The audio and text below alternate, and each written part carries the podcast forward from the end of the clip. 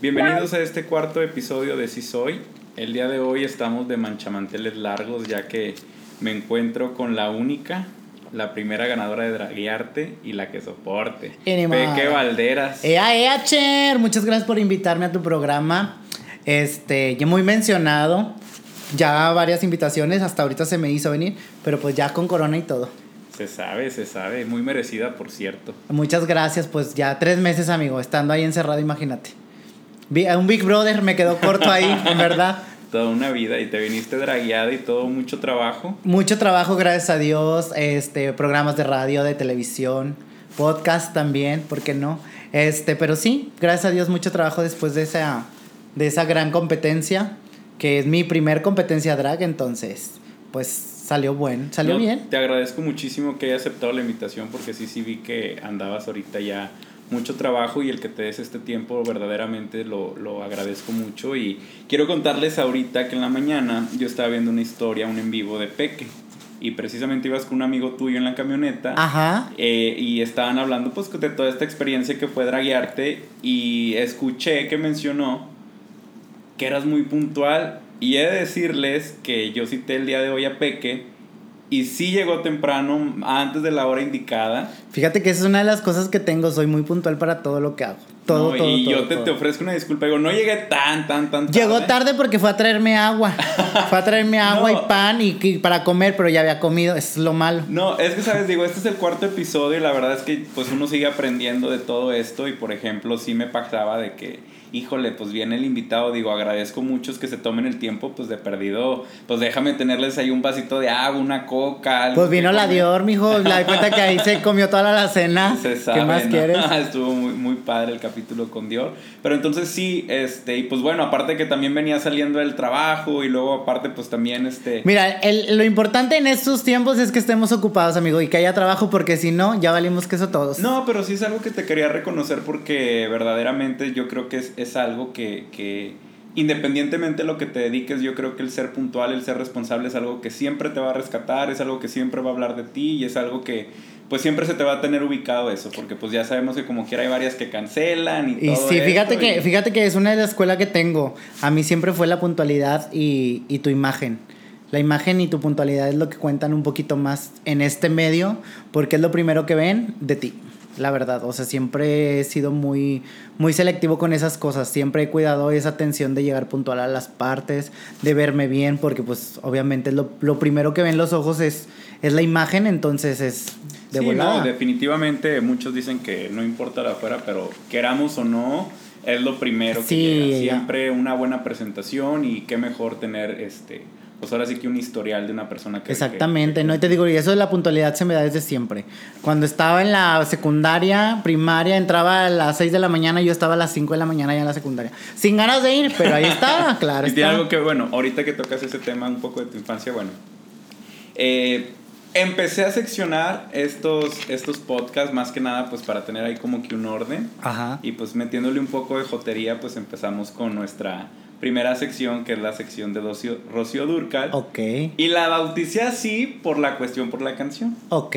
De que pues quiero que esta, este corito de Háblame de ti, cuéntame.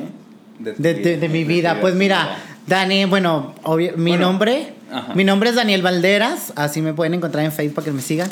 Este, Daniel Valderas nace aquí en Monterrey, en Guadalupe, Nuevo León.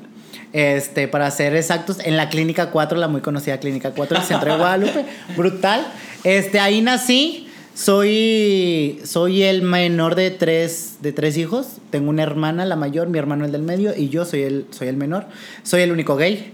Entonces, pues aparte fui de... Gay y vestida. Gay y vestida para acabarla. No, fíjate que más adelante vas a quedarte como sorprendido con esto de la historia porque mi historia la verdad tiene énfasis en mi vida muy muy de que la gente se queda fría por lo que me pasa en mi vida. Aparte de ser gay, pues tengo dos mamás. Mi mamá es lesbiana, tiene su pareja, mi papá que en paz descanse, pues sabía de todo esto. Entonces, tiene como que la historia muy, muy macabra. ese punto. Este, soy, soy, te digo, soy el menor de, de tres hermanos. Eh, venía de una familia este, muy pobre, tengo que ser sincero, que esa es una de las cosas que me aprendió, aprendí a ser puntual por, por cuestiones de trabajo, era que nunca quería perder mi trabajo. Vengo de una familia muy humilde, de tejabán, de techo de lámina, de cosas así. Este, pero te digo, poco a poco, obviamente, mis papás trataron de darnos como lo mejor. Nunca nos faltó absolutamente nada a mis dos hermanos y a mí. Este, trataron de darnos la escuela, este, la secundaria. La preparatoria ya no la hice por cuestiones económicas. Que ahorita ya no me importa, Cher, porque la verdad ya ahorita la jotería me, va más. Pero por cuestiones de, de económicas, pues no tenía. Yo me tuve que criar con mis abuelos a los 11, no, de los 10 a los 15 más o menos me crié con mis abuelos porque era el proceso de mis papás de separación. Este, pues yo me tuve que, criar allá y pues allá era también algo muy disciplinado. Pues mi abuelo, tus abuelos? Mi abuelo son de Santa Catarina. Pero imagínate, mi abuelo, que en paz descanse, era un ministerial comandante. Eh, abuelo por parte de tu de mi mamá, mamá, de mi mamá. Este, que era ministerial comandante, pues imagínate, era una escuela muy dura. Sí, un carácter muy O sea, fue algo muy, muy, muy fuerte. Tenía una... De ahí viene la puntualidad.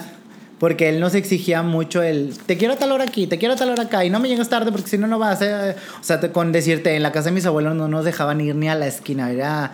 No sales, prendes la tele a tal hora, la apagas a tal hora, te duermes a tal hora, te levantas a tal hora. O sea, era como un orfanato así que le digo que los traen bien, bien, bien, bien derechitos. Pero fíjate que eso me ayudó mucho. Entonces ya cuando cumplo mis que 14, 15, me regreso a la casa de mi mamá, que es tu casa, que es donde vivo. Este, y pues ya, o sea, en el transcurso de esa edad, pues nos enteramos que mi mamá tenía una relación con una mujer. Este, mi papá sabía, obviamente como todo papá no quieren que los hijos se enteren para no causarles como que el conflicto, el conflicto, pero obviamente uno como gay sabe y se huele entre las mismas, como ahora sí decimos. Pero fíjate que, sí, para que se atacan si somos de las mismas. Este, fíjate que fue algo bien complicado para mí, no, para mis hermanos, el aceptar, el entender la situación. Fíjate que mis papás fueron unas personas muy, ¿cómo te puedo decir? Fueron muy, muy maduros en ese aspecto, de que siempre trataban de, de hablar las cosas como son, o sea, nunca hubo un per... Ah, ya sí soy yo. O sea, yo sí te rayo la madre, te la rayo y te lo digo en tu cara, no necesito andártelo mandando con terceras personas. Pero mi mamá y mi papá eran así, o sea, eran muy... La, la relación la llevaron al punto de la aceptación, o sea, llegó el punto donde mis dos mamás convivían con mi papá y con nosotros al mismo tiempo. Y mi papá, fíjate que nunca tuvo una relación más allá, o sea, siempre fue algo bien raro porque mi papá nunca quiso tener una relación extra pero pues decimos que sí, hombre, como quiera ya. Nosotros decíamos que sí. Sí, pero, bueno, él como que dentro de su... Pero por a lo mejor por el respeto, por no sé, hacia, nosotros, hacia nosotros. Pero fíjate que fue algo bien bonito porque yo tuve la, la, dicha de tener dos mamás, que no todos lo tienen. Entonces dos mamás y un papá que para empezar a mí me aceptaban tal cual era. ¿A qué edad Entonces, tú del closet? Yo salía del closet desde que estaba en el kinder. Desde que estaba en el kinder yo le dije a mi mamá que me gustaban los niños y la maestra estaba de que no, no, no, no, eso no, deben de gustar las niñas. Y yo no, me gustan los niños. Y pues mi mamá dijo, pues si le gustan los niños, pues que le gusten los niños. Sí había un conflicto, obviamente yo siento que como papás es muy, es muy difícil porque yo me acuerdo que cuando estaba jovencito yo veía discutir a mis papás por este tema. Pero siento yo que cuando eres papá es como que el conflicto de yo tengo un niño, quiero tener nietos, quiero un niño, ¿sí me entiendes? Digo, para los papás es algo muy pesado, pero ya con el tiempo lo fueron entendiendo. Y... Yo creo que todos pasamos por eso, digo, en capítulos anteriores ya lo había mencionado, en que yo también con mi mamá, o sea, mi papá no lo sabe. Ajá. Yo también vengo de padres separados, este, entonces, pues con mi papá la relación realmente era... Muy distante. Muy nula, o sea, mis papás se separaron cuando yo tenía cuatro años que te puedo decir que yo a partir de los cuatro o cinco años es cuando podría decir que tengo algo de memoria, ya atrás, hacia atrás no recuerdo. Y mi papá era trailero. Entonces mi papá todo el tiempo andaba de viaje y cuando llegaba los fines de semana, este, que era cuando yo iba más que nada a casa de mi abuelita paterna. Ya. Este, o sea, como que entre semana con mi mamá, la escuela, todo eso, que en aquellos tiempos mi mamá trabajaba, entonces quien me cuidaba a mí era mi abuelita materna, materna. y ya los fines de semana yo me iba con mi abuelita paterna, que yo era el único nieto. Entonces a mí me encantaba ir con mi abuelita paterna porque pues me tenían mega Todo, chiflado, claro. Y aparte que yo también de niño pues ya también se me veía venir el problemita. La peluca, dices tú, arrastrabas la peluca la verdad Es que yo siempre tuve mucha, mucha inclinación hacia las cosas de las niñas. Fíjate que no tanto como el decir al punto de me gustan los niños, porque yo siempre era de querer tener novia. Este, pero sí me gustaban mucho las cosas de Pero sí me gustaban mucho las cosas de las niñas. Fíjate que yo jugaba mucho con las cosas. Bueno, un ejemplo, en la casa yo, yo estoy creado por parte de mi mamá, abuelos eh, maternos. En la casa de mi abuela, pues imagínate, son puras mujeres, hermanas de mi mamá, y nada más había un hombre. Entonces tenía puras tías y un tío. Pero mi tío también era de que policía y así súper machista y todo pero pues a mí me cuidaban mucho mis tías, aparte era como el segundo de la familia, porque primero fue mi hermano, mi hermana y luego mi hermano y luego yo. Entonces yo era como que el chiquito de la familia y a mí me traían para todos lados. O sea, yo voy a la casa de la familia de mi mamá y es Daniel para todos lados. Me atienden como si fuera el rey y el dueño de la casa. Este, pero fíjate que yo sí me inclinaba mucho por las muñecas. Nunca tuve una, pero siempre la quise pero nunca me la regalaron. No sé por qué. No, a mí tampoco. A mí me, compraban los Max Steel, que en aquellos tiempos. Y jugabas a que eran novios, dices tú. Sí, bastante, Sí, se daban besos. Y ahora de grande ya los damos, ¿verdad? Ajá, ya, ahora sí me gusta jugar con Max Steel de verdad. Eh, ¿Sabes? de hecho, yo creo que por eso vino un poco mi inspiración en hacer ejercicio, porque yo tenía como que mucho. Eh, inclinación o mucho gusto por lo que era Goku, todas estas caricaturas japoneses súper musculoso y todo eso, y yo creo que de ahí... Que te gustaban, ¿estás de acuerdo, chiquillo? Pero está bien, al final de cuentas puede venir inspiración de muchos lados y es como por ejemplo ahorita que decías lo de tu abuelo que era muy estricto y todo eso, pero bueno, algo bueno te dejó de todo esto. fíjate que sí, fíjate que fíjate que todavía en vida me voy a brincar un poquito la historia para contártela. Fíjate que todavía en vida yo es que yo tuve una faceta de mi vida donde yo me iba a ser trans. Yo hubo una faceta de mis 20, 18, 20 años. ¿Cuántos años tienes ahorita? Yo tengo, voy a cumplir 30 este año. Entonces, en mi faceta de, de, 18 a los 30, que fue cuando ya entré al mundo del show, este, me iba a ser trans. Entonces mi abuelo me llegó a ver vestida de mujer en su casa y con todo el respeto que me merece y que en paz descanse de donde esté.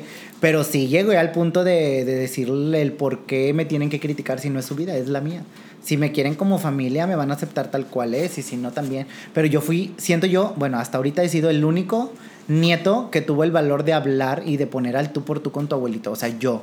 Porque si era, es que era muy machista, sacas, o sea, cuando, mi, cuando ellos se enteraron lo de mi mamá también fue bien raro porque nos dejaron de hablar, no nos buscaban, no nos hablaban, ta, ta, ta. Todavía se casó mi mamá y mi abuelo no fue a su boda con su pareja, ni mi abuela. Entonces, era bien raro, o sea, pero llegó el punto donde yo tenía que hablar. O sea, ya sabes que es de esas veces que guardas todo y te sale de la nada el, el, el, el decir lo que, que es este personaje que más que infundir respeto es como que este miedo que nadie le quiere decir nada. Es que sabes que era eso. Todos le tenían miedo porque mi abuelo era una persona ay, muy golpeada para hablar. O sea, él con un simple cállate te lastimaba.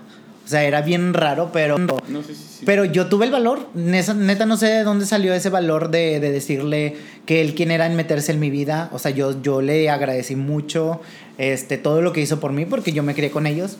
Pero pues si me quería tanto, dice que me quería que me, quería, que me quisiera tal y como yo era.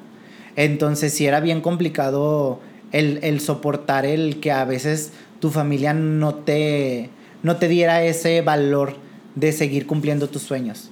Ahorita pues todos me aman y más con una corona en la cabeza, todo el mundo me ama y soy... Más con 85 mil Más con 80, sí. No, fíjate que no, ahorita ya es como muy diferente. Ya es como, sabes que como soy como la estrella de la familia, como la artista de la familia que ven en la tele y cuando me ven se emocionan mucho. Pero te digo, pasé muchas cosas pues muy locochonas con mi familia, pero pues ahorita ya siento yo que todo eso malo viene a todo el esfuerzo bueno que estás pasando ahorita y todo lo que me falte. Si Dios quiere me da vida de presencia. Ahorita tocabas el tema de que no terminaste, o sea, no empezaste la preparatoria. Ajá. ¿Empezaste a trabajar a esa edad? Sabes que yo empecé a trabajar desde los ocho años. Yo trabajaba de paqueterito. Ah, mira qué Era paqueterito y entonces siempre me ha dado esa noción de trabajar en en cosas. En tener tu dinero. Sí, en, en, aparte en cosas que me gustaban. Porque a mí siempre me decían, es que métete a una fábrica. Y güey, yo no voy a aguantar en una fábrica. Neta, estar parado ocho horas, me lo gano vistiéndome de mujer en una hora en un bar haciendo un show. ¿Estás de acuerdo? Entonces, yo nunca, yo siempre fui de muy de muy trabajar, o sea, me acuerdo de que fui paqueterito, vendía periódicos, vendía revistas, vendía chicles, o sea, yo era todo lo que posible. También aparte vuelvo a lo mismo, veníamos de una familia muy pobre que necesitaban el dinero, entonces era más por ayudar también a mi familia, el tener que comer, el tener esto, el tener el otro, porque nosotros también veíamos que a veces mi mamá no, mi papá no no juntaban el dinero. Mi papá era urbanero en ese entonces. Mi mamá trabajaba en el Parque Tolteca, en el mencionado Parque Tolteca. Y pues era también nuestra vida a veces ahí. O sea, y tú, tú querías hacer algo por llevar dinero a tu casa. Entonces, siempre fui de trabajar en cosas que me gustaban, vaya, pues, porque si Después de paqueterito, ¿en qué trabajaste? O, o, ah, en esta faceta, ¿hasta qué punto llegamos ya al punto? Hasta la preparatoria, hasta la preparatoria. Terminé la secundaria. La secundaria no la iba a terminar porque yo era muy rebelde. Yo era como soy de las personas que se tienen que hacer lo que yo diga. Bueno, en aquel entonces. Entonces era muy rebelde y era no, no, no quiero, no, que, o sea, total, terminé la secundaria. Cuando entró a la prepa, yo me peleo, cuando ya regreso con, con, con mi mamá, yo me peleo con mi papá. Porque me dijo, el, o sea, yo fui a presentar el examen de la prepa, la pasé y todo, todo, todo. Y luego me dijo mi papá el primer día, ¿y quién te va a dar para los camiones? No, pues fue el, el acabose de mi vida o sea, y dije, no les vuelvo a pedir nada, no sé qué. Yo me salí de mi casa a los 16 años, me fui a vivir con unos amigos, anduve trabajando de que michoacanas y cosas así, entonces en negocios, y trataba de sacar dinero. Entonces, cuando eh, se abre el arco, bueno, ya estaba arco iris abierto, yo entré a un concurso en arco iris a los 16 años. Tenía 16. también entrabas ilegal ahí. Sí, iba a cumplir 17. Fue mi primer concurso. Entonces, pues yo decía que tenía 18, pero me veía chiquito.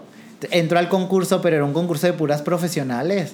Se estaba Xiomara Sainz, Dianita Ferrer, este, Jackie, Reina, había puras profesionales. Entonces entró yo y quedó en las finalistas, pero no ganó. O sea, fue así como yo, es que aparte en ese entonces estaba de moda Velanova. Entonces yo empecé con Velanova, la hago y pues llegué a la final con Velanova. Pero pues no gané, obviamente era, era bien lógico que no voy a ganar. Pero después de ahí abrieron un bar que se llamaba El Planet, que es donde está ahorita Sorry. No, eso no, no, no me tocó. Bueno, eh, o sea, sí me tocó arco iris, pero no recuerdo ese del Planet. Bueno, ahí en el Planet había, ahí, ahí trabajó quien Xiomara y una chica que le decían la tía Albita, que ella era como comediante. Este, ahí me tocó, me habló el dueño de ahí que quería algo juvenil, hacer show. Enfrente estaba el Ron Ron y enfrente trabajaba Denise, Arlene, Miriam, o sea, todas las que estaban en el Mushet. Entonces dijo, pues bueno, tal vez entro. Pues entré. En esa racha y fue cuando ya empecé a ganar dinero más profesional. No era tan profesional como ahorita, pero sí ya ganaba dinero, ya había sustento. Entonces, sí dejaba, ahora sí dejaba, abrieron, volvieron a abrir una racha de veneno que fue ya lo último de Veneno, y me hablan para ir como a trabajar de opening y cosas así, pues también de ahí pesqué dinero. Ya al año siguiente, ya para mis 18, 17, iba a cumplir 18, entré al concurso de parking, Parking Club. Entonces ahí en Parking Club ya fue cuando gané eso, creo que fue en el 2009, 10 más o menos. Este, en Parking Club fue cuando gané el concurso amateur y el premio era quedarte un mes a trabajar ahí en parking. Entonces, como no había artistas joviales, pues a cuenta que me quedé en el mes y luego ya me quedé cinco años. En parking. En parking club. Ahí Yo a lo mejor sí te alcancé a ver, no me acuerdo. A lo mejor Yo iba a parking, pero las únicas que sí ubicaba pues era Bárbara, a Michelle, la niña de ajá. A mí me decían Angie Martínez, la niño. Ay, no era, mira, los, es que hubo varios elencos.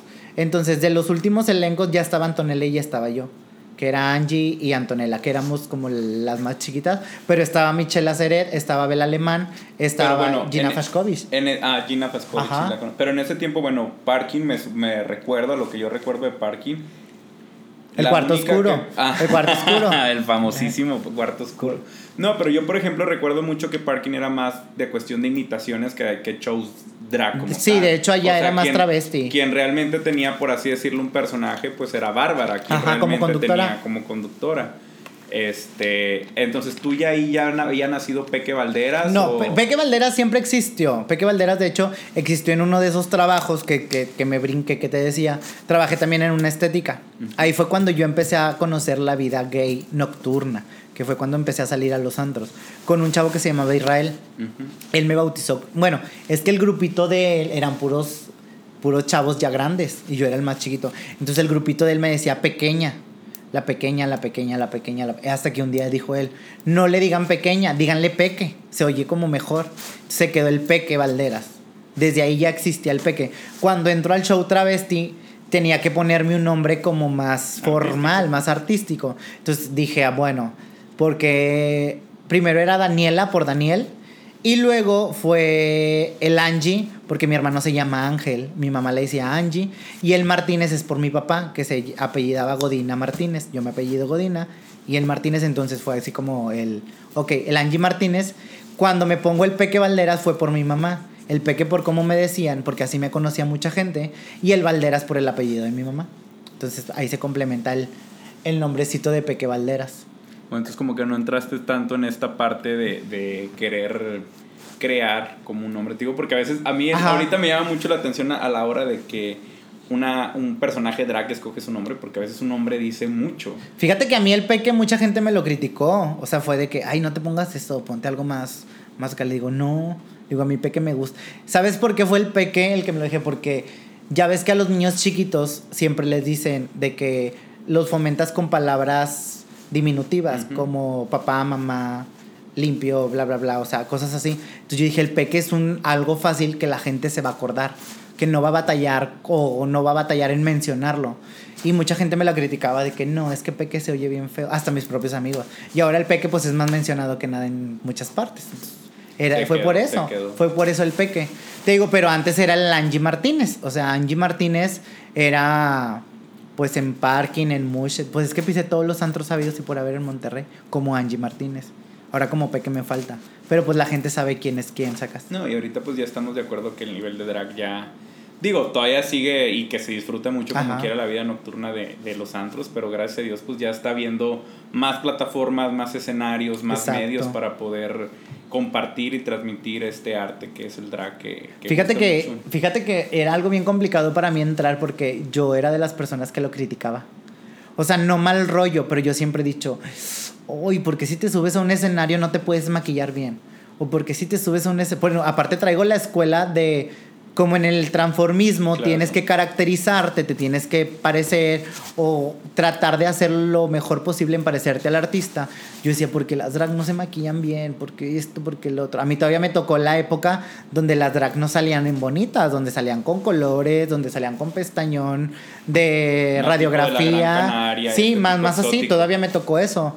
Entonces yo decía el por qué, porque no lo hacen bien.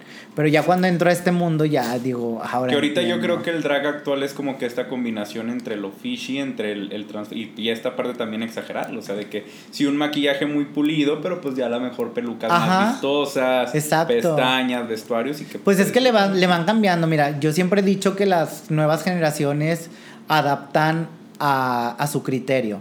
Entonces, obviamente nosotros traemos la escuela de algo, pero luego ves a las niñas jóvenes o a los niños jóvenes que empiezan con esto de maquillarse, de ponerse una peluca y las ves con algo muy sutil, muy suave y les funciona y tú también lo quieres hacer que de esto se trata, de hecho de esto se trata. Yo siempre he dicho, van a venir generaciones nuevas que te van a empujar y te van a decir, con permiso, que ahí vengo yo y tú ya no funcionas. Va a llegar una edad donde yo voy a tener que dejar esto porque ya va a haber muchos niños detrás de mí haciendo lo mejor. que de repente sí he sentido mucho esto, por ejemplo, las personas que ya tienen o el drag que pues que como que venía mucho esta confusión a veces de que el drag, el travestismo y todo eso, digo, sé que a veces puede existir mucha confusión, digo, yo desde mi punto, pues al menos así yo aprendí a diferenciarlo de que el drag pues es como que el travestismo, bueno, perdón, el travestismo es como que esta parte pues nomás te vistes de mujer y ya. O sea, no viene esta parte del drag, bueno, así lo veo yo, que pues ya el drag es como crearte un personaje. Bueno, es que es que son esencias diferentes. Bueno, el travestirte pues es, es la persona que se viste con ropa de su distinto género, pero ya el transformismo es diferente. Yo siempre he dicho, el drag viene de la rama de los transformistas, de las travestis en aquel entonces.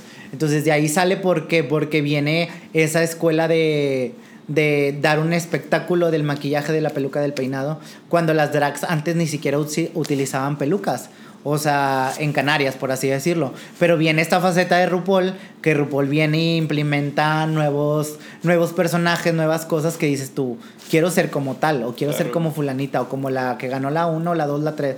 Entonces le vas dando el complemento de, pero al final de cuentas es la misma rama, no, hay una es como diferente. como quieran el drag, pero a lo que yo quería llegar con este punto es que, por ejemplo, de repente veo, sí veo como que este corajito, por así decirlo, las nuevas generaciones y que de cierta manera lo entiendo, porque yo creo que puede ser como que en cualquier otro trabajo de que, oye, tú ya tienes 5, 6, 7, 8 años trabajando esto y llega a lo mejor el muchachito nuevo, el becario, y tú ya lo ves con más capacidades porque pasa. Porque, por ejemplo, ahorita me toca, no sé, a lo mejor en mi trabajo, que yo ya pues vengo de una generación que a lo mejor domina mucho más las computadoras, todo El Excel y el PowerPoint, ¿y tú?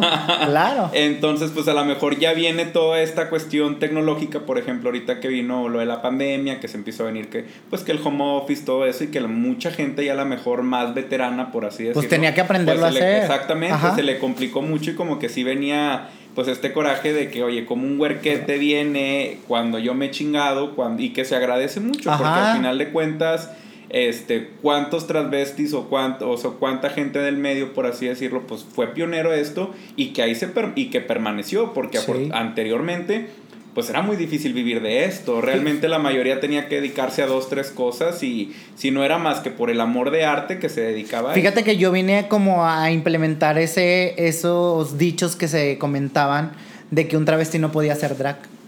Entonces yo vine a demostrar que se puede hacer, pero de pie a cabeza. O sea, trae la escuela, trae la técnica, traes todo, solamente es acoplarte a lo nuevo. Yo creo que al final complementarlo. es, es, un poco de lo mismo y al final de cuentas es como que nomás cambiarle el nombre. Yo siempre le he dicho, es lo mismo, al final de cuentas es es dar tu tiempo para entretener a alguien. Ahorita, ahorita que entra, antes de entrar al tema de draguearte, por ejemplo, a mí me gustó mucho en la final, no recuerdo el show de esta persona, el que se desmaquilló y todo. De Tony Graham. De Tony Graham que yo lo aplaudí verdaderamente esta parte que dice, pues vestir, somos artistas. Somos la misma rama y somos artistas. O sea, velo como artista y se me hizo algo muy padre porque, pues es que esa, esa idea de siempre querer dividir de tú eres esto, tú eres lo otro, a lo mejor yo, yo simplemente lo vería como una cuestión de cambio de generación. Pero es que realmente eso lo hace la gente. O sea, si, si tú no opinarías, no se fomentaría el, es esto, es esto, es esto. Yo siento que eso lo va haciendo la gente con el tiempo. Y las mismas las mismas dragas, las mismas travestis hacen esa división cuando al final de cuentas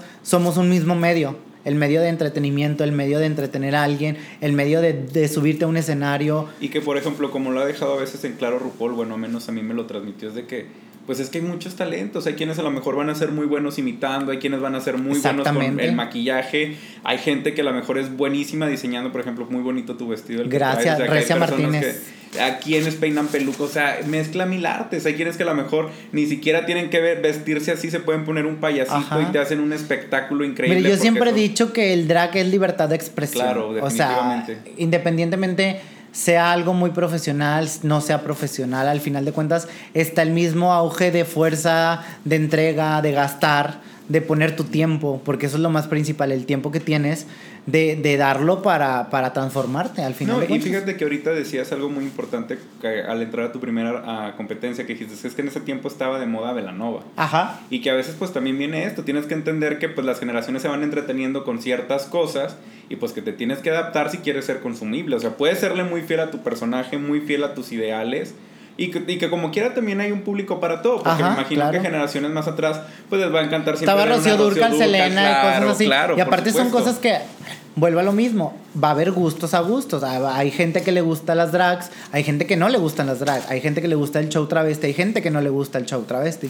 esto es de, de, cuestión de nada más ponerte en el camino indicado y solamente vas tú poniendo. Y consumir lo que te gusta, al final de cuentas es lo que he tratado mucho de implementar. Si algo no te gusta, pues no lo consumas y ya, no es necesario de que te vayas y te pelees a las redes sociales a decir quién es mejor o quién es peor cuando una frase muy icónica tuya que ¿para qué te ¿Para atacas? Que atacas somos, de las mismas. Y inclusive también los mismos artistas del drag, pues no, no quiero encasillarlo, pero la verdad es que la mayoría somos de la comunidad. Es que sabes que al final de cuentas creo que el ego es lo que a veces consume a la persona. El ego de decir yo estuve, yo fui, yo hice, sí, bebé, pero hay que entender también que el fui, yo hice son cosas del pasado Estás viviendo un presente. y, lo puedes tener como el pasado, pero lejos de verlo como pero algo tómalo, malo, velo como una agradecimiento. Exactamente, porque hay muchas niñas que vienen nuevas que a lo mejor tú le dices, ay, se ve bien fea, pero no sabes si esa niña se está pensando en ti para crecer. Y a lo mejor tú eres un ejemplo de vida para ella, para decir, yo quiero ser como ella pero a veces no lo toman así.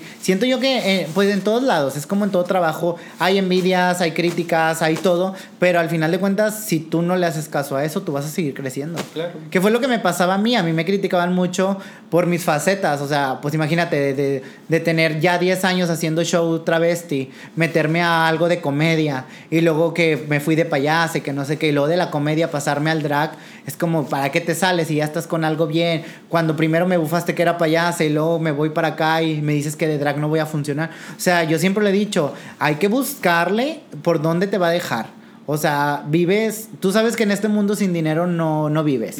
Entonces tienes que hallar de dónde vaya a salir el sustento para comer, mínimo. y que al final de cuentas todo es aprendizaje porque Exacto, son la comedia, todo eso son muchas, yo creo que una drag entre más más sepa, más funciona. más, talentos domines, porque al final de cuentas es lo que va. Digo, volvemos a lo mismo, no es una competencia, pero es lo que es más consumible. O sea, una que te haga reír, una que se vea pulida, una que te baile y que tú lo haces todo. Yo la, realmente no tenía el gusto de, conocerte hasta, bueno, empezó a draguearte, sí empecé ahí como que... De, o que nada que ver. Eh. No, no, no, pero por ejemplo, yo cuando empezó a draguearte, pues obviamente ya había varias conocidas. Y por ejemplo, dentro de las que estaban, pues para mí Lía es como que me encanta, se me hace una persona muy divertida. Entonces, pues mis ojos sobre, estaban sobre ella. Recuerdo que en el Sisi te subiste al Fragmentadas. A conducir con Sauron. No, no, no, el anterior. Ah, sí, fue. Que había sido primero y que te subiste, que así como. De, con, de cuadros, sí, ajá. Y dije, ¿y esta quién? Porque, pues, o sea. Se me veía mona. Y no, y pusiste y te bailaste y te, y te aventaste el split. Y yo dije, mira, o sea, yo ya uno empieza a traer este como que ojo, digo, si bien no soy productor, pero pues sí me gusta mucho consumir. Fíjate que yo nunca había ido a, bueno, sí había ido a un Sisi, pero nunca me llamaba la atención, vaya, porque ya ves que Polo traía las de RuPaul. Nunca me llamó la atención. A ese Sisi fue porque dije, bueno, voy a ir a ver qué es lo que hacen mal no a ver lo que hacen bien, a ver qué no se debe de hacer en el escenario. Yo siempre pongo la mirada en eso. siempre digo, voy a ver lo que no se debe de hacer. Entonces estaba viendo los shows y yo decía a unos, o sea, tienes un escenario tan grande, tienes la oportunidad más grande del mundo, a lo mejor puede ser lo mejor en tu carrera y la riegas con esto, esto y esto y dije, bueno, esto no lo quiero hacer. O sea, y fíjate que es una de las cosas que he aprendido, o sea, el no hacer lo que la demás gente hace mal. Digo, no, no digo que esté bien o que esté mal, pero a mí me ha funcionado. Claro, claro. Hasta ahorita. Te digo, en ese entonces yo no me iba a subir, te voy a ser bien sincero. Nada más que Velvetin me vio y yo con Velvetin ya había platicado días antes. O sea, ella, Velvetin de hecho un día fue bien raro porque yo le pongo en su Instagram, soy tu fan, y me pone ella, yo soy tu fan desde antes. Y yo, ¿cómo? ¿Tú, trabajaste en algo de las muñequitas? yo trabajaba con las ñecas. Eran las ñecas y, luego, y ahorita estoy como con Princeso el Show. Entonces era shows de para adultos. Entonces Velvetin traía mucho la frase de de no, la de soy animadora infantil, soy la original, no sé qué decía, algo así. Entonces, yo eh, te digo, me pone ella, yo soy tu fan desde antes, pero yo no sabía que Velvetin ya me había visto trabajar en Mushets. En Mushets me vio trabajar y me dijo, ya hasta te di propina, algo así, no sé qué me puso. Total, ya así quedó, nunca la había visto, nunca la había conocido, hasta que fue a draguearte. Pero ya era como, hermana, llegaron los payasos y esas cosas, pues ya ves que frases también muy icónicas de ella. Y pues yo me las empecé a copiar. Pero pues ya ves que también mi vocecita es como que muy de animadora infantil y se me daba. Pero te digo, en ese sí, sí, yo me quedé sorprendida. A Zoro ya la conocía porque a Zoro la, la maquillé el día de su final de Project Drag. De hecho, yo fui al que le asistió en esa final. Yo le andaba ayudando. Yo, digo, yo ando tan distraído Ajá, yo que ahorita, por ejemplo, yo ya le pongo más atención. Es lo que te digo, ya como que cuando te vas inmiscuyendo más en este tipo de temas, ya vas, como dices tú, yo ya voy a ver, a ver qué no debo de hacer y todo eso. Ya, ya traes como que esta mirada productora. De que ves todo, o sea, das con un flachazo, ves todo. Te digo, ya solo ya la conocía, entonces cuando me suben a fragmentadas me estaba diciendo Velvetin cosas. Aparte también yo ya he trabajado con Ricky Lip, ya ves que estaba Ricky Lip ahí. Y me saludó y platicamos y ahí en el escenario lo que pasaban las otras chicas. Y ya pues se dio. Fíjate que ese día me tocó muy buena suerte porque terminando de ahí, este, se, mucha gente se tomó fotos conmigo.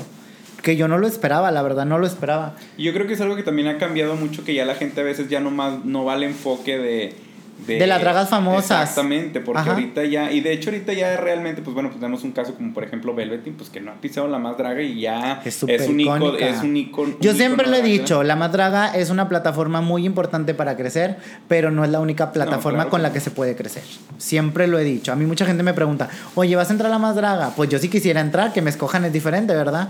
Pero yo siempre le he dicho, puedes crecer demostrando tu talento. No, y puedes hacerlo, estar, hacer precisamente esto que estás haciendo, estar creando, mantenerte vigente. Digo, también, por ejemplo, ahora que vino Polo, pues también yo le agradecía eso porque bien lo dijo Polo, o sea, a mí me gusta como que, ok, voy a meter la más draga, pero también voy a meter drag local porque Talento local que la gente conozca, porque al final de cuentas sí, es verdad. Y eso es lo que les, les, les, ayuda a ustedes, una, a darles más trabajo, dos, para que ustedes también tengan más ingresos y le puedan invertir más, porque realmente, siendo honestos, ok, el talento importa en el drag, pero también importa mucho la inversión. Fíjate que eso es algo muy importante, yo siempre lo he dicho, a la gente que se quiere dedicar al mundo del drag, que junte bastante dinero, porque esto es muy gastado, muy, muy gastado, es mucho más gastado que una travesti. Literal, yo siempre lo he dicho. O sea, la travesti usa el outfit una temporada de tres meses, pero el drag a cada eh, presentación tiene que llevar como es la gente de, ay, ya está De criticona, sí, la verdad sí. Y somos bien criticones también, porque ves a alguien y, ay, ese ya lo sacó allá, ay, ese ya lo sacó acá. Cuando, pero, pero fíjate, o sea, no tenemos, o sea, yo digo, no tenemos la calidad moral para, como si uno comprara nada más una playera, un pantalón y ya nomás lo hubiera usar. claro que también a, veces se requiere mucho talento y eso es que a veces, por ejemplo, la voy a quemar, pero bueno, no quemar, pero es algo que yo le aplaudo mucho, por ejemplo, a Zoro, que de repente sí le veo dos, tres modelitos que la... Pero lo hechiza, ya sea con joyería, con Pues es que de eso se trata. Y, le da dos, tres, cuatro usos y le saca un buen... Mira, yo he visto gente que se hace outfits con bolsas de basura espectaculares y que yo digo... ¿Dónde tiene esa creatividad? ¿Dónde tiene esa imaginación para poder hacer eso? Uno si ya está como que, ay, la tela me cuesta bien caro, pero bueno, pues la tengo que comprar y la compras. Pero hay gente que ni siquiera gasta tanto en hacerse un outfit súper bueno. Pero pues de esto se trata, de, de implementar tu mentalidad, tu dinero, tu esfuerzo, no, y que muchas veces va para enfocado para todo, porque por ejemplo, pues a lo mejor tienes una sesión de fotos muy chingona, pues bueno, a lo mejor vas a invertir el gran vestido, pero pues si sabes que a lo mejor vas a dar un show o esto, pues bueno, el payasito, esto, lo otro, porque pues definitivamente un vestido de estos no te podría permitir este hacer el gran salto, aquel gran brico viejo, y si hay que tener, o la peluca, todo eso, pero yo por eso aplaudo y reconozco muchísimo porque es lo que, lo que me llevó muchas veces a hacer este podcast, que pues, tú me has visto que ando ahí en tras bambalinas y realmente...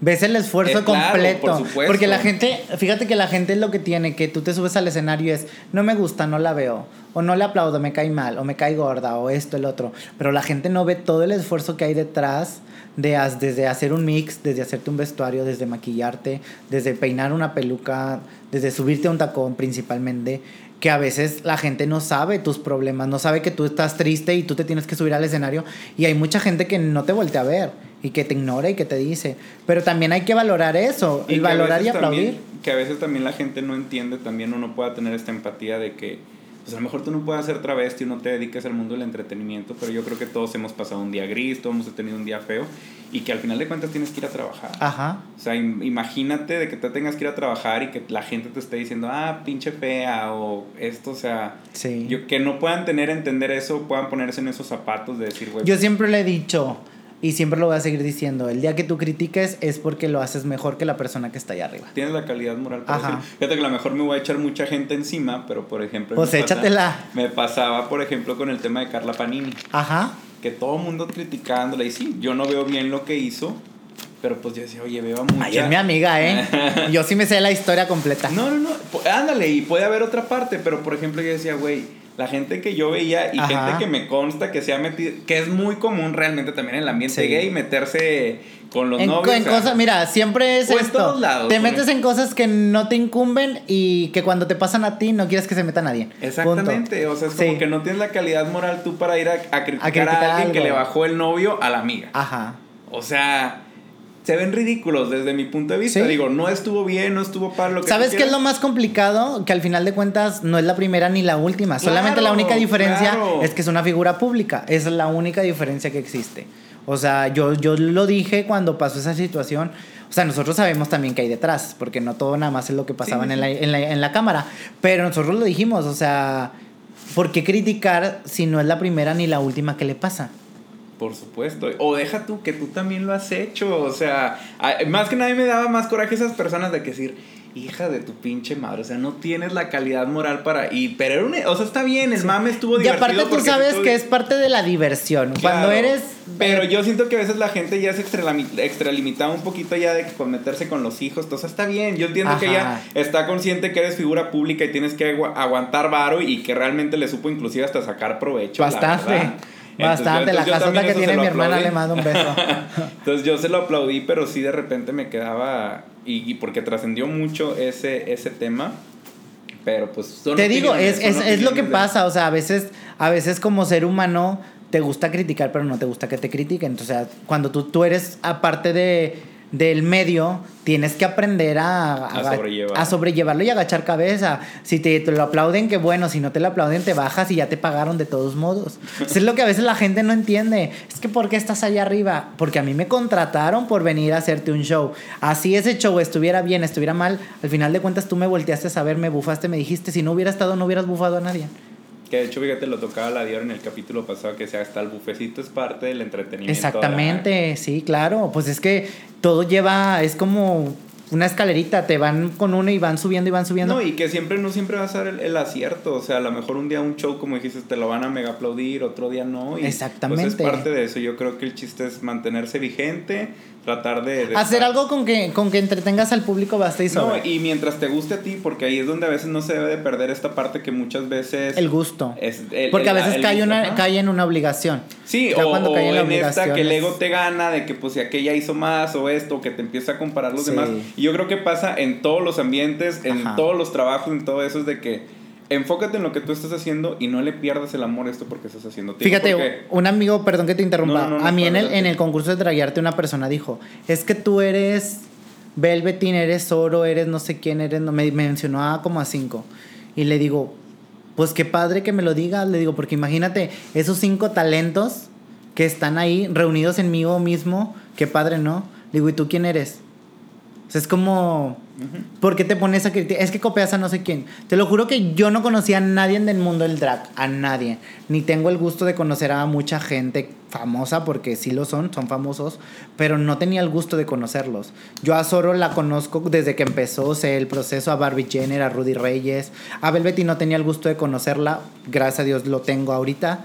Te digo, me da gusto que venga gente y te diga, te pareces a fulanita o te pareces a manganita, porque eso significa que estoy haciendo bien mi trabajo. Aunque tú digas que me estoy copiando, pero pues lo estoy haciendo bien. Yo ahorita, o sea, también es, inspiración y al final de cuentas nos inspiramos en todos porque... Y aparte todos somos copia de todos, amigo. El, hilo negro nadie lo inventó, todos somos copia de todos, todos le robamos una frasecita aquí, una frasecita allá, que el vestuario, que la imagen, de esto, el otro.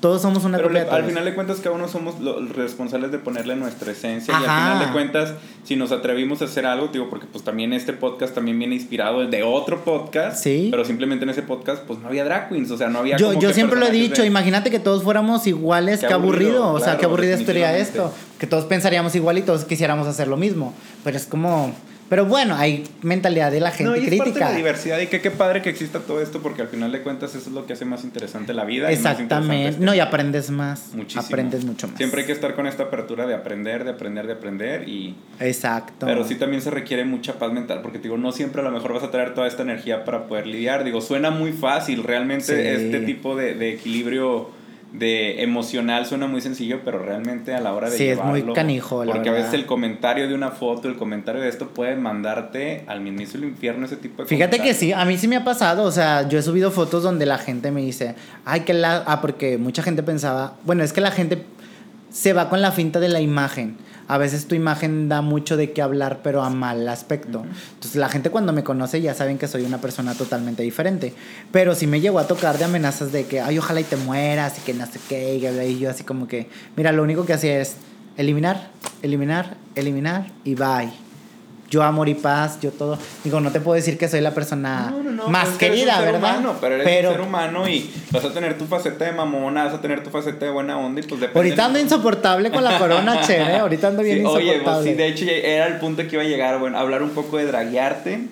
Tú mandaste audición, te invitaron. Vamos a empezar ahí por el inicio de cómo empezamos con Drag. Cuando vi las audiciones, eh, estaban en el auge de enviarla tal correo y no sé qué. Y luego yo mandé, me mandaron la información y me cancelaron, me dijeron que iban a ser presenciales. Entonces ya era una audición en vivo, pues saqué la hora, saqué la ficha, ta, ta, ta, tal hora llega, tal hora vas a entrar y no sé qué. Total, llegamos y había como, ¿qué te puedo decir? Eran como unas cincuenta y tantas, sesenta más o menos, las que estaban haciendo audición. Entonces, pues, un tardarse, porque unas no llegaban, unas no estaban, y de que llegaban, y ya, entonces, yo, es que yo llegué cinco minutos antes, pero ya voy yo ahorita a las tres y media, y las metían, y pues a ti te iban recorriendo, recorriendo. Pues así fue la audición. Ya hice mi audición, había como ocho personas enfrente de mí, que eran todos los asesores. Hice mi audición, me preguntaron igual de mi vida, de qué es Peque Valderas, de dónde viene, ta, ta, ta, ta, ta. Entonces ya se acabó. Después pasaron como, ¿qué te puedo decir? Como una semana, no mucho, y nos empezaron a hablar. Felicidades, pero nos hicieron una videollamada. Yo me acuerdo que estaba barriendo en mi casa. Y lo, felicidades que hacen dragarte, hablamos para decirte que quedaste, que fuiste una de las seleccionadas, ta, ta, ta. Nos citaron para la primera junta y ahí fue cuando conocimos a todas las concursantes. Entonces ahí fue como empezó a draguear. ¿Con quién te llevas mejor de todas las concursantes? Con Lea y con Torpetay. Y con Ney George son mi match de ahí del programa. Bueno, Lea y, Lo y Torpetine sí las conozco, me caen súper bien. Ah, bueno, esa Torpetine cómo me hace reír, que sí, sus gritos y todo. Que, sí, sí, sí. Fíjate que sí la, Fíjate que a, a Torpetine la agarré como, como mi hija. De hecho, yo, ella te puede decir, o sea, yo era mucho de, eh, apúrate. Eh, porque yo, bueno, es que en la competencia yo era la primera que estaba para todo. O sea, a mí me gusta la puntualidad. O sea, a mí me decían a las 4 y yo a las 3 y media ya estaba cambiada, arreglada y todo. Y, este, y Torpeta me veía de que, ay, ya va, el delineador ya va a acabar. Y le metía presión y yo, córrele porque ya voy a estar y que no sé qué. Y empezó a trabajar más rápido. De hecho, ella me dice, yo aprendí a mamá a maquillarme rápido por ti porque tú me ponías la presión. Pero sí, con, con Lea La Osa hice un match muy padre de compañeras ahí. De hecho, yo no le hablaba a nadie de ahí, a nadie le hablaba, a nadie, nadie, nadie. Es muy bonito toda esta hermandad que se crea en las competencias. Digo, también se crean Y luego vienen los novios y nos roban a los amigos y salimos que eso. ¿Y con quién te llevas peor? Bueno, ya se espero, ¿con quién te llevas? Fíjate que nunca me llegué mal con nadie. A mí lo que me caía mal era que trataban de dar una imagen en la cámara diferente a lo que eran fuera de la cámara. Entonces, a mí me... Mira, vámonos así rápido para que lo entiendas. Como yo era la que tenía un poquito más de seguidores, yo era la más visible, yo era la más vendible, yo era la que ya traía como esa gente que viene a ver el programa. Entonces, muchas se quisieron como pues no me quiero escuchar feo diciéndolo colgar, pero sí muchas quisieron como que hacer esa química para que la gente las volteara a ver, pero pues a muchas no les funcionó. Entonces, sí llegó el punto donde ya la hipocresía a mí no me gustaba. Yo soy muy así, o sea, si tú me haces algo, olvídate de mí. Yo ya te ayudé, ya, ya hice lo, lo que tenía que hacer por ti y ya. Fíjate que no me llevaba mal con nadie, vuelvo a eso. Yo tuve el problema con Carla por, por eso, porque ella se tomaba las cosas personales. Es que ella sí iba a ganar su, su mentalidad sí, era muy de yo voy a ganar, yo voy a ganar, yo voy a hacer. Y pues válido, creo que es válido hacer. Yo fíjate que a draguearte no entré por eso. Yo no entré a ganar. Yo entré porque quería una publicidad de drag. Quería darme a conocer como una drag, porque yo sabía que pues hacía el brinco viejo, me veía bien, traía la imagen. Dije, puede funcionarme para, para otra cosa. Antes de eso, yo había mandado audición para la más draga. Entonces, mandé audición para la más draga e hice audición para draguearte cuando me avisan de draguearte, todavía no seleccionaban a la de la más draga. Yo dije, si llego a quedar en la más draga, pues si me salgo de acá, ni de pedo me quedo y así. Pero pues total, ya sacaron a la seleccionada. Yo dije, no, pues ya me quedo en draguearte. No fue ni mi segunda opción porque no lo fue, pero dije, bueno, me voy a dar a conocer un poco. de que tu, tu objetivo realmente era, pues, era visión, era ser visión, era ser visión del personaje. No desmeritando a Draguearte que va empezando y que también pues la más draga empezó también pues, no, y aparte te voy a decir, obviamente como era la conocida de Draguearte, muchos me preguntaron, la producción me preguntó, oye, si entras a la más draga, ¿qué va a pasar? Le digo, pues me voy a la más draga. O sea, ya estaban enterados, ya sabían. Pero te digo, no fui mamón con nadie ni me quise llevar mal con nadie. Ellas se llevaban mal conmigo. Yo nunca tuve un... Yo al contrario, yo les ayudaba. Fíjate que eso es lo malo, que no dicen lo bueno. O sea, nada más dicen lo que les conviene para dejar en mal a la gente. Pero yo les ayudaba a todas, a todas, a todas, a todas. De que la nariz, de que la sombra, de que esto, ten polvo, ten pegamento. Ah, ven, yo te la peino, yo te peino la peluca, yo te hago. Bueno, sí me tocó ver, de hecho, incluso ahora que fue lo del CC Show, que te tocó estar ya presente como, como artista y no como público. Que todas de que, ah, pídanle a, a Peque, a Peque, que la, ah, y con Peque. Que Yo era la Winter de, del, del sí, sí, Iba a decir eso, que ahí también andaba Winter, pero de que sí, eras la, la, Yo era la Winter porque yo traía toda... Mercerías Peque. Sí, Mercerías Peque.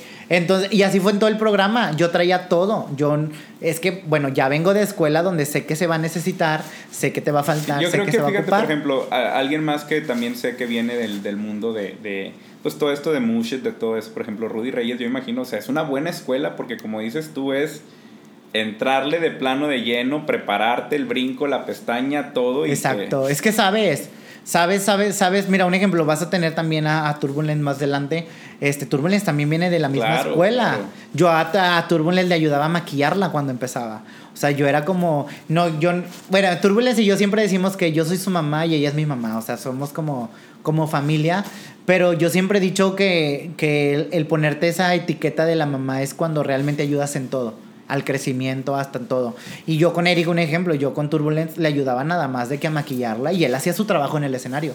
Y él creció por él, porque él aprendió, él hizo. Por eso no me pongo la etiqueta de, ay, yo soy su mamá, yo la hice. Que a veces ya esa etiqueta está como que... Como de más, están como de más. Por ejemplo, yo veo, ahora que estuvo esta serie buenísima, la de Pose, que, que es donde viene todo esto, que, pues, güey, realmente en aquellos tiempos ser una madre era yo te, yo, te, mantengo en mi hogar porque a ti en tu casa no te quieren y, bueno, y ahí empezamos a crear esto. Que ponle tú, que a lo mejor sí hubo muchas historias de esta parte que a lo mejor... Sí, sí ayudaron. ¿Cuántos años no atrás, eh, pues a, gente no los corrían de su casa por, por querer dedicarse a esto, por ser como son? Y pues que realmente a veces este era el, el, público, eran las personas, tu nueva familia que te incluía. Sí, te y ahorita ya es más como que un tema de moda y que a veces también pues es por también publicidad. Ahora sí que como por colgarte de que ya, ya está la drag bien puesta, pues que ya sabes que... El nombre, te cuelgas del nombre. creo que lo platicó un poquito eh, Dior, que decía que Chakra era su hija y que luego Miss Tabú se la robó. Pero pues ella de que no, pues que como mis tabú ya corona, ya. ya pues, conocida, pues, ya me conviene más. Sí, pasa, o sea, pasa mucho en, en de quererte. Pues es que también es válido, porque pues tú te quieres hacer famoso de la manera que sea. Pero siempre he dicho, pues hacerte famoso, hazte tú famoso, porque necesitas que alguien te haga famoso. Hazte famoso tú con tu nombre, con tu esfuerzo. Y ser agrade Yo creo que la parte del agradecimiento es eso. Muchas veces es lo que te digo, independientemente de lo que te dediques, donde estés, el ser puntual, el ser responsable, el ser agradecido siempre va a ser bien recibido. Y yo creo que la vida nunca te va a pagar mal porque siempre al final de cuentas tú vas a estar consciente que lo hiciste de corazón, así no venga lo que tú esperabas, lo que tú quieras, tú vas a estar bien contigo mismo. Fíjate que una de las cosas que me pasa a mí es que cuando, no sé si te pasa a ti también, que cuando eres muy sincero la gente piensa que eres malo. Fíjate que sí, y yo antes pecaba, por así decirlo, de honesto, de considerarme una persona honesta, que sí lo soy. Pero últimamente pues uno madura, yo he madurado. Entonces algo que yo he tenido muy consciente es que si la, la, si la honestidad no va de la mano con la congruencia y no va de la mano con, la empatía, es maldad pura. Ajá. ¿Por qué? Porque a lo mejor puede ser, no sé, supongamos, no es el caso. No me gustara tu maquillaje. También es válido y yo pudiera pecar de honesta, ah, pinche maquillaje pero estoy haciendo honesto y te lo digo a tu cara. Ajá. Pero sí la vida me ha enseñado que no es necesario, ¿sabes? O sea, no es necesario tener esos destellos de honestidad. Exactamente. Por ser culero. Sí. Y que me lo puedo ahorrar. Y que a lo mejor, no sé, puede venir Turbulence, ahorita que hablamos del tema. Pero, ¿sabes qué? Vino Peque y pues, está feo su maquillaje. Y lo puedo comentar porque tengo una opinión. Porque sí, te va a decir cómo. Ajá, sí. Pero no va enfocado a quererte hacer sentir mal, porque pasa, yo te, por ejemplo, te puedo decir, pues yo siempre, yo tengo muchos años eh, yendo al gimnasio. Siempre el, gimnasio me ha gustado mucho, siempre me ha gustado mucho verme bien. Y pues ya mi faceta de... Y te ves muy gracias, bien. Gracias, gracias, Pero en mi, en mi faceta de veinteñero, pues yo era de, no, sí, yo siempre ejercicio y esto y lo otro, pues abusando ahora así como quien diría de mi metabolismo. ¿Qué pasa ya a mis 25, 26, que viene esta presión? pues laboral, de edad, lo que tú quieras, ya realmente no tenía ni la energía ni el tiempo de, hacer ejercicio, aumenté mucho de peso.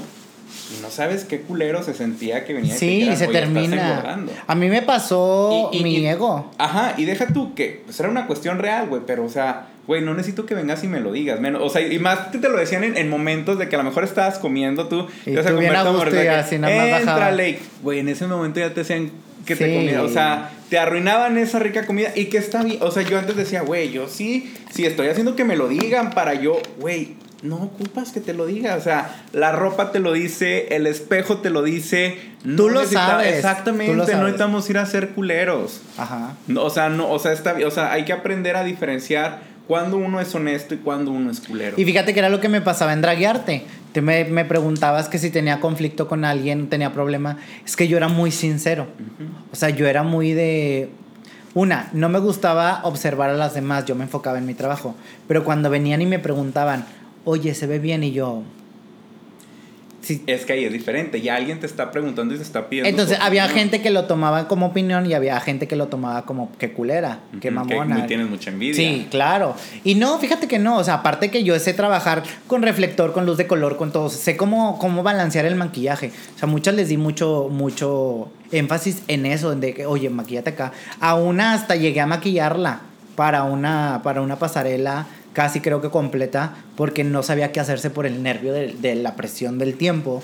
Y a otras hasta peinados, te digo, pero yo problema con nadie no tuve, ellas se crearon el problema conmigo. Ya después me enteré que obviamente, pues es que no son ellas, son las personas que están detrás de ellas. Son el diablito, ese diablito que tenemos que te mete y te mete y te mete y te mete y hace que tú quedes mal con la gente cuando la otra persona se está lavando las manos. Y la que está mal es la imagen, no la persona que te ayuda. Entonces pasó eso con, una de las participantes. Este, pero no problema con nadie tuve. No. Creo que todas aprendieron algo de mí y se llevaron algo bueno de mí. Otras no tanto, porque muchas sí se enojaron porque gané, pero pues sabíamos que había una ganadora. Claro, claro, claro. Y es que es eso, el ego al final de cuentas nos siempre, y porque pues todos tenemos un ego y es de que pues yo soy mejor que los demás y... Pero como, lo, dije, como lo dije en mi historia, lero, lero, ya tengo la corona y ni modo. Ni modo que me la quite. Ajá. Y pues bueno, ¿qué podemos esperar de Peque Valderas de aquí en adelante? Fíjate que vienen muchos proyectos en puerta, viene radio, viene algo, pues en mi canal de YouTube también voy a regresar. Este, vienen programas nocturnos de, de Facebook Live que me van a estar ahí ayudando para hacer eso. Entonces, si viene mucho trabajo para mí. Viene el, el ayudar a mi mamá con, con el dinero, porque eso es, mucha gente me pregunta, ¿qué vas a hacer con tanto dinero? yo ayudar a que mi mamá. Que ni es tanto, ¿eh? Nah, se te va así. No, y con lo que cuesta. El, sí, ahorita ya te lo acabas. No, pero fíjate que siempre lo dije, si yo llegaba a ganar era para ayudar a mi mamá en su casa. Sí, para mi casa y para la casa de mi madre. Siempre lo dije de esa manera. Si por mí fuera yo empeñada la corona para sacar más dinero, está bien cara. Te pero varios super. Varios, super, varios super. Pero sí, o sea, vienen, vienen proyectos en puerta. Este, pues vamos a seguir tocando puertas creo que ahí tenemos varios bares que están como echando el ojo. De hecho, el día 29, 30 y 31 voy a estar en Puerto Vallarta en un bar que se llama El Desmadre. De hecho, ahí en mi Facebook pueden, en mi Instagram pueden ver, ahí va, ahí va a estar. Este, y vamos a estar yendo a Puerto Vallarta muy seguido porque gracias a Dios nos abrieron puertas allá. Entonces, ahí tienes tu casa, amigo, cuando quieras. No, no, yo si por mí fuera, neta, que me encantaría irme a vivir. Bien barato, ahorita te cuento todo fuera al aire, bien barato. Pero sí vienen muchos proyectos para Peque Valderas. Bueno. Y ya por último, para cerrar, yo les pido a mis invitados que nos den un consejo de vida, ya sea profesional, personal, algo que Peque Valderas, algo que Daniel Valderas tenga y que sea como que tu mantra, como que lo que te levanta, o que a lo mejor te lo dices varias veces en el día, varias veces en la semana para mantenerte en pie o para solucionar cualquier problema que tengas. Siempre le digo a la gente, lucha por tus sueños, porque tus sueños los cumples tú mismo. Nadie de las personas que esté a tu alrededor, por más que te digan, vas a, van a hacer que llegues tú a tu logro. Siempre se lo digo a la gente. Tú avanzas porque tú quieres. Si tú te tropiezas es porque tú quieres y si tú te regresas es porque tú quieres. Así de simple. Y ni modo. Y ni modo. ¿Y para qué se atacan si estamos de las mismas? Pues muchas gracias. No, hombre, gracias, a ti, bebé. De verdad, por darte el tiempo. Ahorita en la mañana estaba viendo tú que estabas en la radio y dije, voy a quedar pendejo con aquel gran set, aquellos grandes micrófonos y yo aquí con No, amigo. ¿Sabes qué? ¿Sabes qué es una de las cosas que, que he aprendido? Que se valora más el trabajo cuando empiezas desde abajo. Claro. Creo que ese es el trabajo que se puede aplaudir más de gente que quiere crecer, gente que quiere, porque hay gente que puede tener los grandes estudios y no tiene el talento suficiente para para o a veces que no lo hacen por realmente una verdadera pasión Ajá, lo hacen por pero yo aplaudo mucho este tipo de cosas o sea principalmente que me hayas tomado en cuenta porque fueras otra persona, ni siquiera. Este, pero eso de que, que, empieces desde abajo con un micrófono, con una computadora, y que ojalá y esto te funcione para mucho y crezca y crezca y crezca hasta que seas famoso y me dejes de hablar. que dijeras que no, fíjate que no, no, lo, no lo hago con la intención de poder vivir de esto. Digo, qué padre. Qué padre que así pasara. Realmente es algo que a mí el drag siempre me ha gustado mucho y he tenido la oportunidad de poder convivir con ustedes y conocer a estas grandes personas. En el grande Crazy, dices tú. Que se les puede aprender. Eh, eh, en, los grandes encerrones, ah, no platicamos de esa anécdota. Tengo un video muy bueno en mi celular que hay después. Vamos a agregar una sección más, no vamos a terminar con el consejo. Ah, viene la gran anécdota. Viene la gran anécdota. Contigo. la que tú quieras. Si, eso se te hace la más fuerte, que no fue tan fuerte. No, hombre, he tenido más. Pero contigo estaría padre para que la, pues obviamente es tu programa. Voy a contarlo contigo, sí. es que una vez, obviamente, fuimos al CCDA Show y hacen un after. Entonces hicieron un after en un lugar conocido que se llama Crazy, acá en Monterrey. Y pues total andábamos muy contentos en el after, tome y tome, y ahí andaban todas las de la más y, que Soro bien borracha, y ni modo, y que se ataque. No, andaba muy tomada, le fui a comprar tacos y todo, y ya se le bajó. Andaba, ¿quién más? Con TV, andaba, andaba Regina, andaban varias. Entonces, pues casualmente se termina la cerveza en el bar, no hay cerveza, no hay cerveza, no hay cerveza. Pues mucha gente se empezaba a ir. Pues que empiezan a cerrar la puerta y que nadie se puede ir de aquí porque están los policías allá afuera. Que debe decirte que en el Sisi pasado ya había pasado eso. En el Sisi. Pero también se acabó la cerveza. No, pero ah. nos cayó, pues como todavía estamos en pandemia, está abierto de manera clandestina. Este, y pues nos cayó la policía y nos metieron a todos. A, la, bodeguita, a la, bodega. Claro que no, no éramos tantos como ese día, pero fue muy divertido porque yo ya me hacía de que en el Alamé, ya sabes, yo dije, a mí me toman con, y con Avies, con Avies y con, con Débora, que Alexis no andaba, andaba bien. Para que lo suban. sí, claro. No, pero sí, ese día estuvo así muy tétrico porque fue que, una hora y media, más o menos. En puro silencio. Una hora y media en puro silencio y pues ya ven que pues uno es payasa, el señor Polo es payaso, la señora Soronasti es payasa. Y yo soy puta. Y, ahí fue donde grabé el video. Este, ahí fue donde grabé el video. Este, total, que era un silencio bruto. Y pues nosotras, ¿y para qué te atacas? Y luego los abanicos, tras. Y luego Polo, se me va a caer una botella. Se no, y pues se cayó la botella y crack. ¿Sabe cuenta que nada más el ruido? Todo, pues total, una hora y media así, hasta que llegó la cerveza.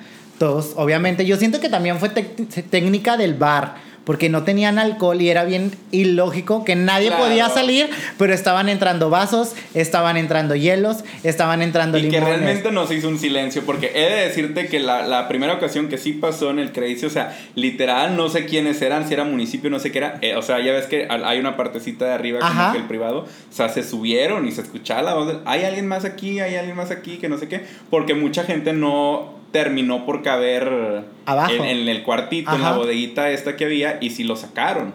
Pero, o sea, yo creo que fue yo creo que no fue tanto una hora y media, pero yo creo que sí fueron unos 20 minutos, como lo que estuvimos ahí. ¿De nosotros? De la segunda. Ah, de la segunda. no, de la, primera, No, acá sí fue como una hora y cacho. O sea, digo hora y media y siento que es mucho, pero hora y 20, hora y 10. Siento que estuvimos ahí sentados platicando, comiendo chetos, porque estábamos comiendo chetos. Y pues un amigo, pues estaba en una aplicación muy bonita de una máscara amarilla. brutal.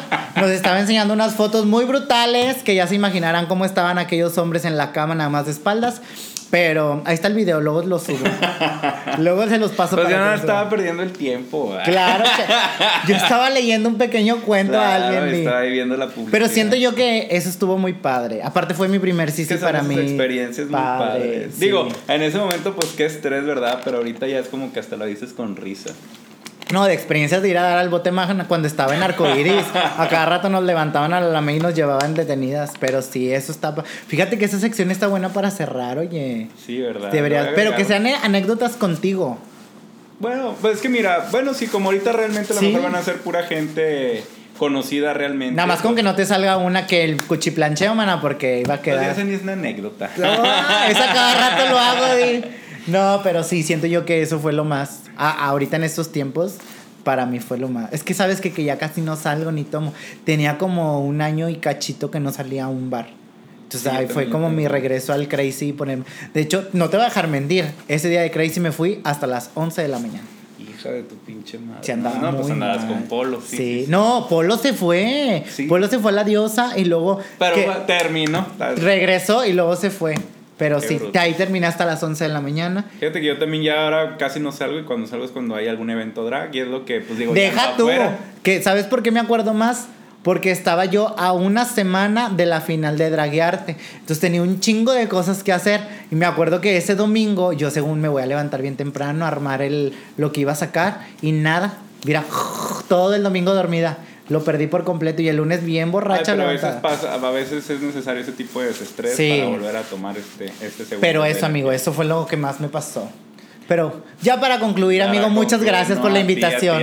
Gracias por la invitación, que sigan los éxitos y para adelante. Igualmente, que esa corona realmente tenga un legado muy grande y muy eh, que aporte mucho realmente. Mira, yo ya lo dije, soy la primera y no importa. Y de ahí no me quitan. De ahí no me quitan, exactamente. Pues muchas gracias, Peque. No, gracias a ti, amigo, y pues que no se sigan perdiendo los próximos podcasts porque claro va a estar que no a las grandes reuniones. ¡Enemada! A que soporte.